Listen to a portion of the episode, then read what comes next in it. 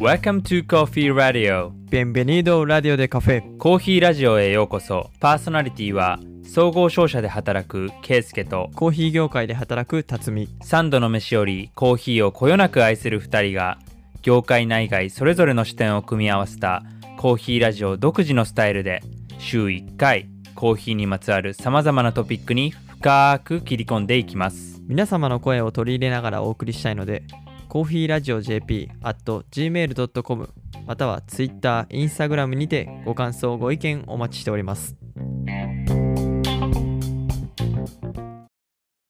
今回は京都のコーヒーブランドクラス代表大月さんを迎えての後編となります。前編では大月さんのキャリアやクラス創業からのエピソードなどを深掘りしておりますので、まだお聞きでない方はぜひそちらから聞いてみてください。そして後編では、コロナ禍の1年を振り返って、今後のカフェのあり方について大月さんが考えられていること、そしてやりたいことが多すぎるのがコーヒーの魅力と語る大月さんが2021年に取り組みたいこととは？というトピックで前編に引き続き盛りだくさんでお送りしますので、ぜひ最後までお楽しみください。では早速本編行ってみましょう。リスナーの方でも自分でお店やられてる方とかでは、今ゆくゆくは海外っていう方も考えてる方もいらっしゃるかもしれないんですけど、もしそういう方がいらっしゃったとしたら何かアドバイスとかってありますか、まあ、だからやっぱりいろいろアプローチがあるので、そのアプローチによってやっぱ全然違うと思うんですよね。本当に自分で、例えば自分で本当会社立ち、向こうで会社立ち上げて、えーもう自力で自己資本でやるっていうのと、じゃあパートナーを見つけて、えーその地元のパートナーと一緒にやるっていうのと、あとは例えばフランチャイズとかもありますよね。フランチャイズみたいな形でやるのと、によっても全然やっぱりアプローチが違うので、えーまずそこの大元をどうするかっていうところがすごく大きくて、まあ僕たちの場合はシンガポールのバンコクももう自分のパートナーとかもなく自分のたちだけでやってて、えっと、それがやっぱメリット、デメリットっていうのがあって、まあメリットはもちろんやっぱ自分たちのそういう、なんだろう、そのブランディングも資本も、あの、守れるし、誰からも口出しもね、されな、されずに自由にできる、自由にできるし、自由に、かつ、まあ、コントロールできる。っていうのは大きいところですけれども、やっぱり、あの、まあ、現地にきちんとしたパートナーの、がいる、そういう、えっと、大切さというか、そのメリットもすごくあるなっていうふうには、まあ僕もやって、まあね、そういうシンガポールも開けても3、4年になりますけど、まあやっぱ感じるところはありますね。でもまあ本当に今は、えっと、本当まあ、これも運よくですし、えっと、本当しっかりとしたマネージャー、マネージメントが現地でやってくれてるので、まあ安心して、まあ僕はすごいもう少しハイレベルのもう少しそういう戦略的なところだけを見るだけで、そういう day to day とかそういうオペレーションのところとか、まあ全部任せ、あの、僕も自信を持って任せられるので、まあそこはすごく大きい。なんかやっぱりその、まあ本当に海外でも、地元とかでもやっぱり人じゃないですか。うんやっぱ人によって人が一番すごくし、がやっぱり資本なので、うん。だからそこがちゃんとし、まあ自分で行ってやらない限りそこをちゃんと本当に信頼できる、うん。えー人に任せられるか人がチームに入ってくれるかっていうところが一番大きいところなのかなっていうふうには感じます。難しいですよね。ただそういう方を見つけるっていうのは。そう、うん、難しいのかな。やっぱり自分が、でも本当になんだろう、またそこも、またラッキー、まあラッキー、まあラッキー、ラッキーマンかよ、ラッキーなんですけど、でも本当になんかクラス、うちのスタッフ、なんだろう、そのマネージメントも含めて、そのバイトの子も、なんかまあ、ね、定期的に話すんやけど、本当になんか好きでいてくれてて、そのクラスのこともそうですし、僕たちがやってることとか、まあもちろんでコーヒー、もう好き、コーヒー、スペシャルティーコーヒーがすごい好きで、あのーなんだ、チームにいいてく、チーム、ね、クラスに携わってくれてるので、そこはやっぱりメリットありますね。あのーで僕もだから、ね、そう、なんかそのパッションがない、好きじゃない仕事についてた経験があるので、まあ、その経験があるからこそ、今、なんかそう、結構逆の、本当にパッションを持ってやってくれてる人たちがすごい集まってくれてるので、うん、なんかそこはすごいやっぱり大きな力になってるなっていうふうにはすごく感じます。そこの秘訣って何なんですか？そういう人たち、パッションを持った人たちを集める上での。うんでも本当になんかまあクラスとしてもね、話せることはありますけど、でもやっぱコーヒーのっていう、コーヒー自体の力がやっぱすごいんだなっていうふうには改めて感じますけれどもね。うん。やっぱコーヒーが、もともとやっぱコーヒーがすごく好きで、えっと、はじ、まあ、ね、クラスからででもそうですし、違うカフェとかからだったりとか、始め、ね、それこそスタバとかもそうですし、始めて、で、そこで、まあ、クラスはその、今、その培ってきたものに、プラスアルファ、まあ、例えばそのね、もちろんね、もう少し働きやすい環境であったりとか、まあ、もう少しそのフォフォーカス、じゃあ、スターバックスとかではなかなか、ね、えっと、ここまでしかフォーカスできなかったところをもう少し、ね、より深くフォーカスできるところであったりとか、まあそういうメリットとかっていうのももちろんあると思いますけれども、まああと例えばまあ海外にやっぱり店舗あるので、あと海外とか、例えばまあ日本だったらその英語を喋る、えー英語で接客するのに興味あったりとか、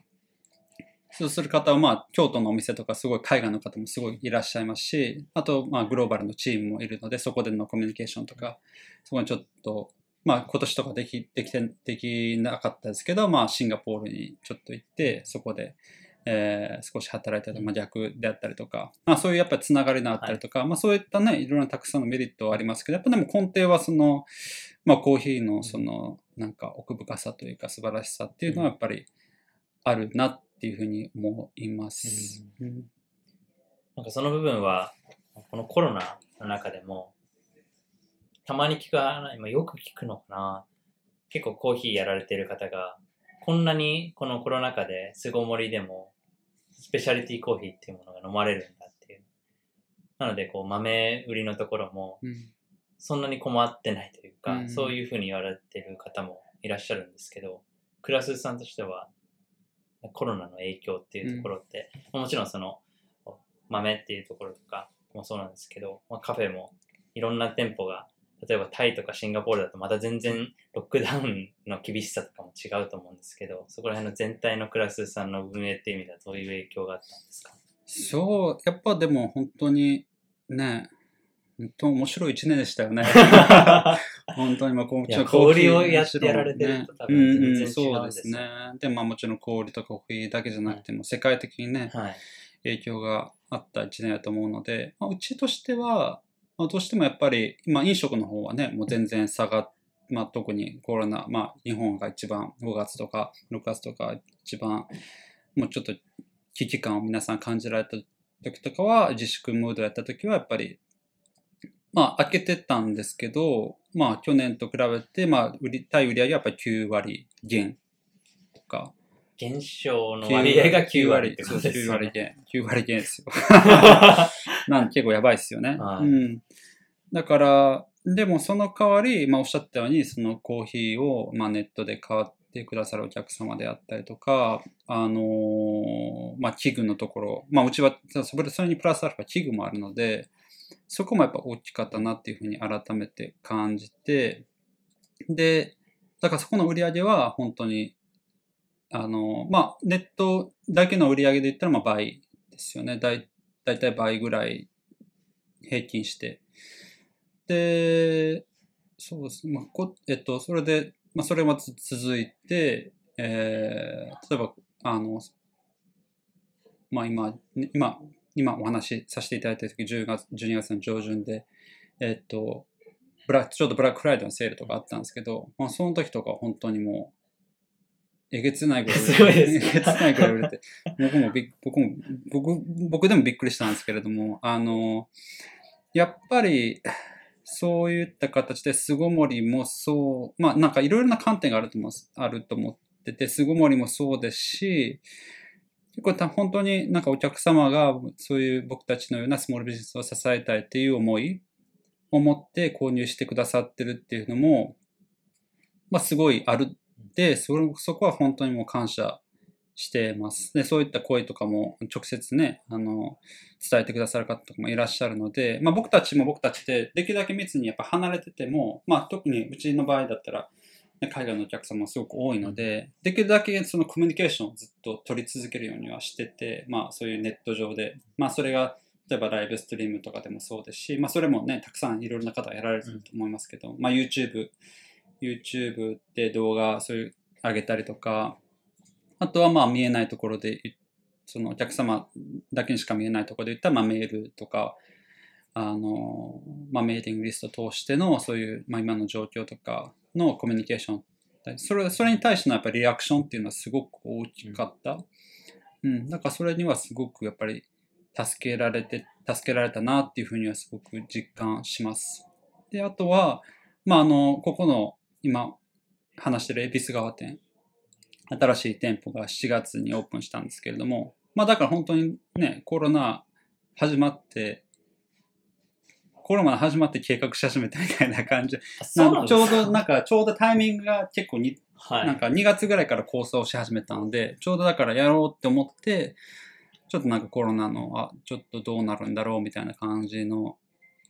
えーっと、状況になったので、ただだから、もともとここの店舗に関しては、もともとホームブリューをメインのフォーカスしようって思ってたんですよね。で、もともとは僕たち器具、コーヒーの器具も販売してた、あの、してた経緯もあって、まあ、コーヒーの器具がメインっていうところもあって、もっとその、今、京都駅前のそのコーヒー、あじゃどちらかというとコーヒースタンドみたいな形なんですけど、あそこはどうしてもそのスペース的なところもあって、その、なかなかその、バリス、そのコーヒーを買ってくださる方とのバリスタのコミュニケーションはすごく取れるんですけど、やっぱり器具の説明とか、まあ、まあ、コーヒー豆の説明とかっていうのはなかなかそういう取るのが難しくて、だからまあ、こう、こう今のスペースのようなもう少し、まあ、スペース的にも広いし、まあ、もう少しゆったりとして、あの、コーヒーのことを、コーヒーの器具とか、コーヒーの豆入れ方、えっと、トレーニングとか、まあ、ワークショップとかできるに特化したお店。で、えっと、うちの、そのメニュー、その、このメニュー構成も、えー全部出してる、メニューに出してるものは家でも再現できるっていうのをコンセプトにしてるんですよ。で、ちょっと危険なんですけどね。危険っていうのはその、じゃあなんでカフェ、なんでここなあかんねんって話なんですけれども、まあグラインダー、例えばグラインダーとかも、まあ、あえて、例えば EK とかそういう業務用のを使わずに、普通に家庭用のウィルファーを使ったりとか、まあそのチエアロプレスで、えっ、と、入れた、エアロプレスとプリズモのアタッチメントで、あの、入れたちょっと濃縮されたコーヒーのラテやったりとか、あーわざ、わざとそういった形に、もともと最初からそうしようと思ったんですよね。そうしようっていうふうに考えてて、で、その中で、あ、これ美味しい。でもどうしてもやっぱり、あの、カフェで飲んだコーヒー、まあ、カフェやから美味しいんやろなとか、これ家で飲んでもあんま美味しくないやろなっていうのではなくて、逆に、あの、そこで、いや、ここ、これをこのままこういった形でご自宅でも楽しみますよっていうことを伝えられるようなお店にしたいなっていうふうには思って、そういうコンセプト考えて、で、それがそのコロナにうんなって、結構だからフィットしたんですよね。完全に、そうそうなんですよ。はうん。だからそれで、まあどうしてもだから、まあ今もオープンして、その、まあ飲食の方っていうのは、あの、まあそこまでね、の伸びはちょっと遅いんですけれども、まあ、ねまあもう人、えー京都、まあ例年と比べてどうしても少ないので、ただ本当なんだろう、そういうコンテンツとしてであったりとか、メディアであったりとか、そういうお客様の声からを通してからも、やっぱそういうね、コーヒーを入れたいけど、ちょっとどうしたらいいのか、どっからスタートしたらいいのかわからないってところが、本当なんか書き込み寺じゃないですけど、なんか来て、それが変えて、説明もできて、っていうのですごい、なんかそういう需要がすごいたくさん実際あって、まあだからなんか、まあそのネットのところもそうですし、このお店のを通してもそうですし、あなんかその僕たちがやろうと僕が考えたことは、なんか間違ってなかった、そのコロナになっうん。ても、そ逆になんか間違ってなかったんでなんかそ、ちょっとそこが本当なんか証明されたっていう気持ちっていうか、すなんか逆にそれが自信になって、だからそれってすごいなんか他のその中長期的に僕たちの事業も考える中でまあねこのまたいろいろ考える必要ありますけどこういった形のお店ってあり得るなというふうに思ってて例えば海外の方とかもねシンガポールとかバンコクにはありますけど他のところも考える中で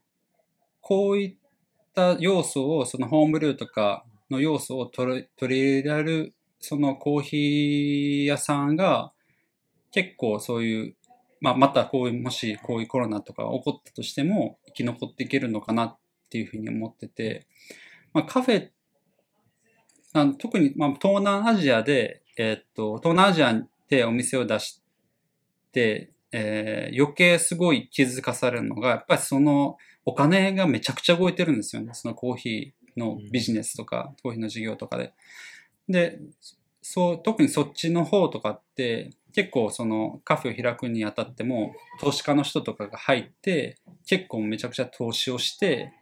すごいきらびやかなもう機材とかも超一流品のデザインもめちゃめちゃかっこいいデザインのものとかっていうのがもうそれこそシンガポールとかもそうですしインドネシアジャカルタとかもそうですしもう乱立しててでまあ立地も最高級の一級品の立地で、そういったところには勝てないんですよね。どうしてもその資本がもう全く桁が違うので。ただ、まあ、コロナになって、コロナっていう状況の中で、それがやっぱフラットになる、なる。どういう、どれぐらいお金をかけて、どれぐらいのすごい一、一等地に作っても、結局人来へんかったらもうそこの売り上げはもうないし、そこがもうもうどうすることも、その、たとまあね、配数で勝負してるところはもう、もうね、その赤字しかないので、だからそれよりも、他のチャンネル、例えばネットの方とかもそうですし、うんまあ、例えば家、なんかカフェで何かあったとしても、ご自宅の方々をサポートできるようなモデルを、やっぱり、ここを一つのなんかコンセプトとして、なんか考えられるなっていう、それを確認できる年にうんなった気がします。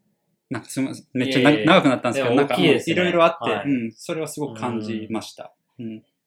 でも、それが、やっぱオフラインだからできることではありますよね。その、ホームブリューの方法とかは。うん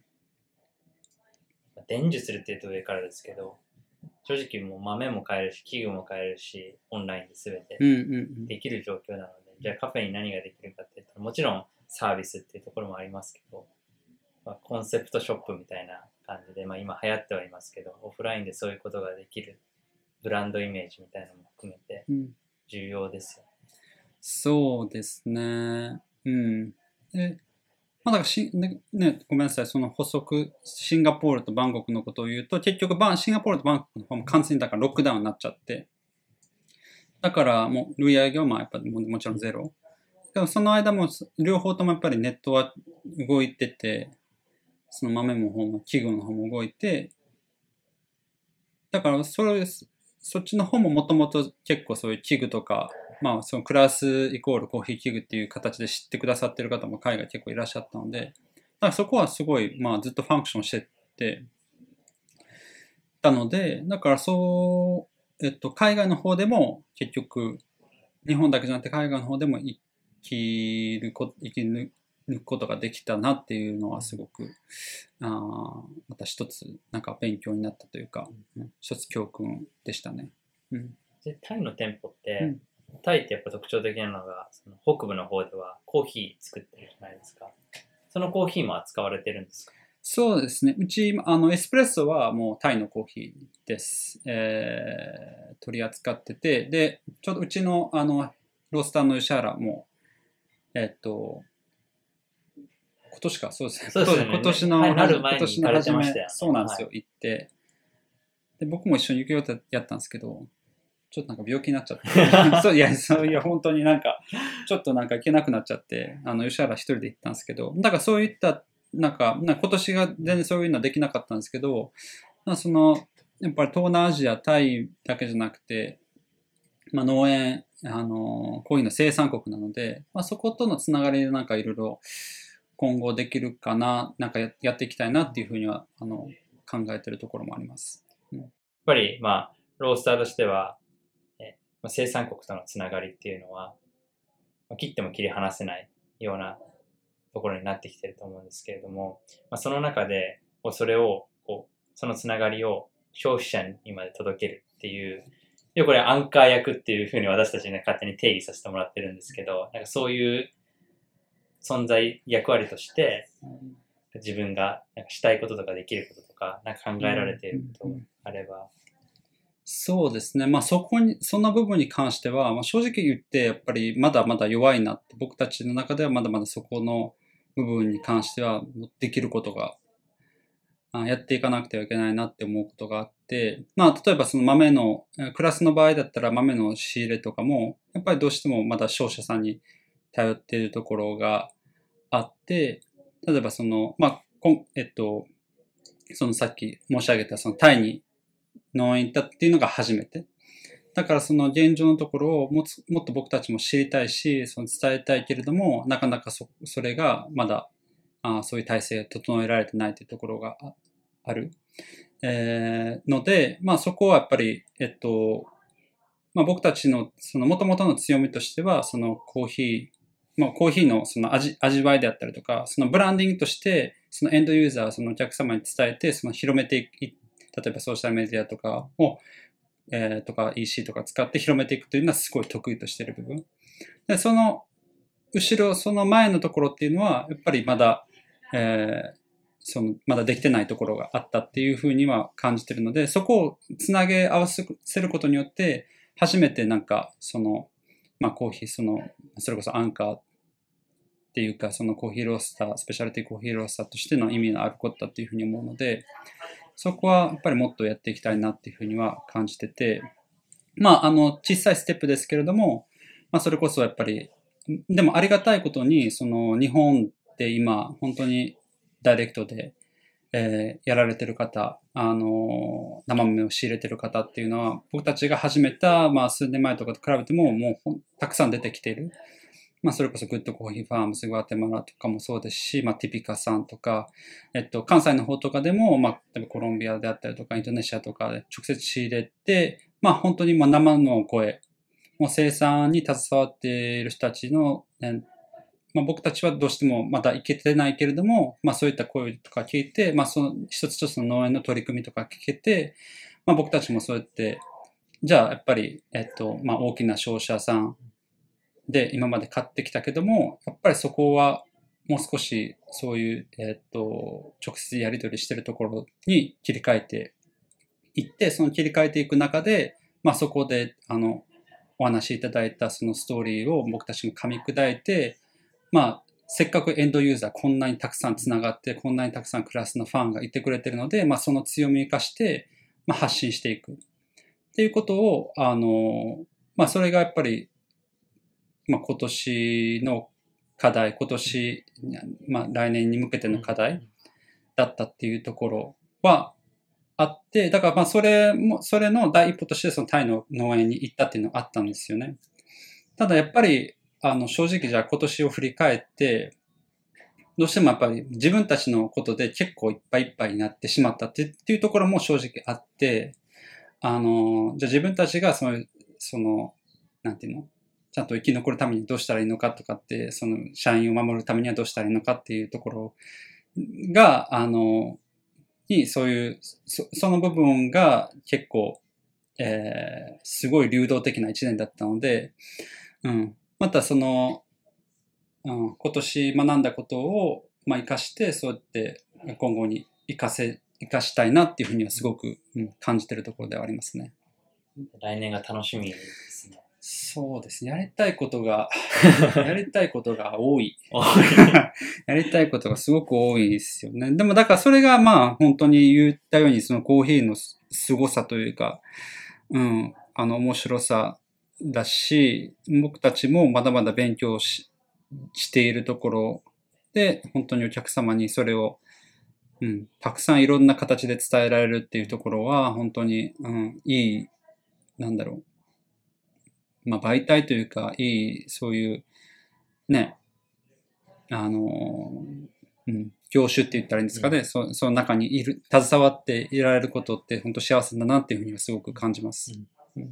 なんか今のもとても素晴らしいメッセージで、うん。これで締めくくりでもいいかなとも思うんですけれども、はい。なんか最後に、こう、今聞いていただいているリスナーの方々に、なんかメッセージというか、まあ、クラス、今後、まあ、こういうことを僕たちやっていきますっていうところの宣伝も含めてでも、全く構わないので、何か、こう、最後一言いただけることがあれば。えーっと、うん、あの、そう。でもさっきね、オフラインで話いろいろ話したじゃないですか。だから僕たちの中ですごく今、まだ話せないけども やろうとしてることがたくさんあって、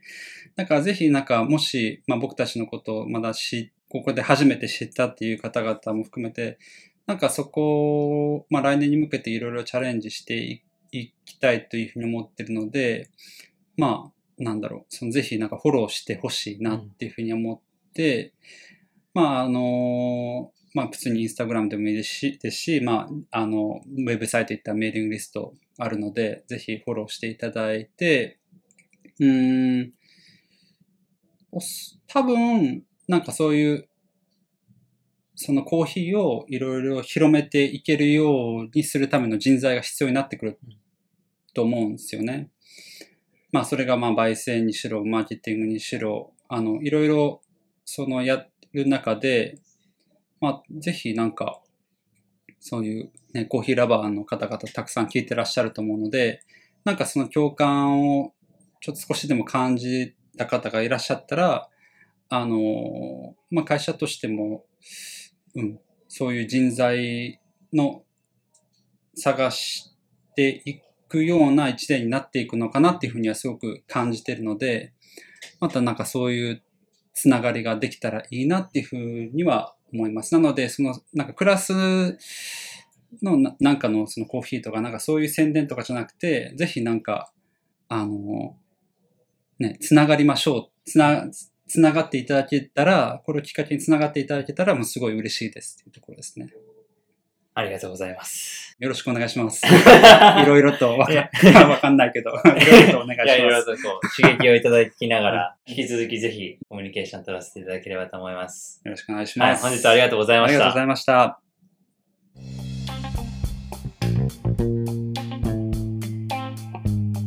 Thank you for listening. This is Coffee Radio. See you next week.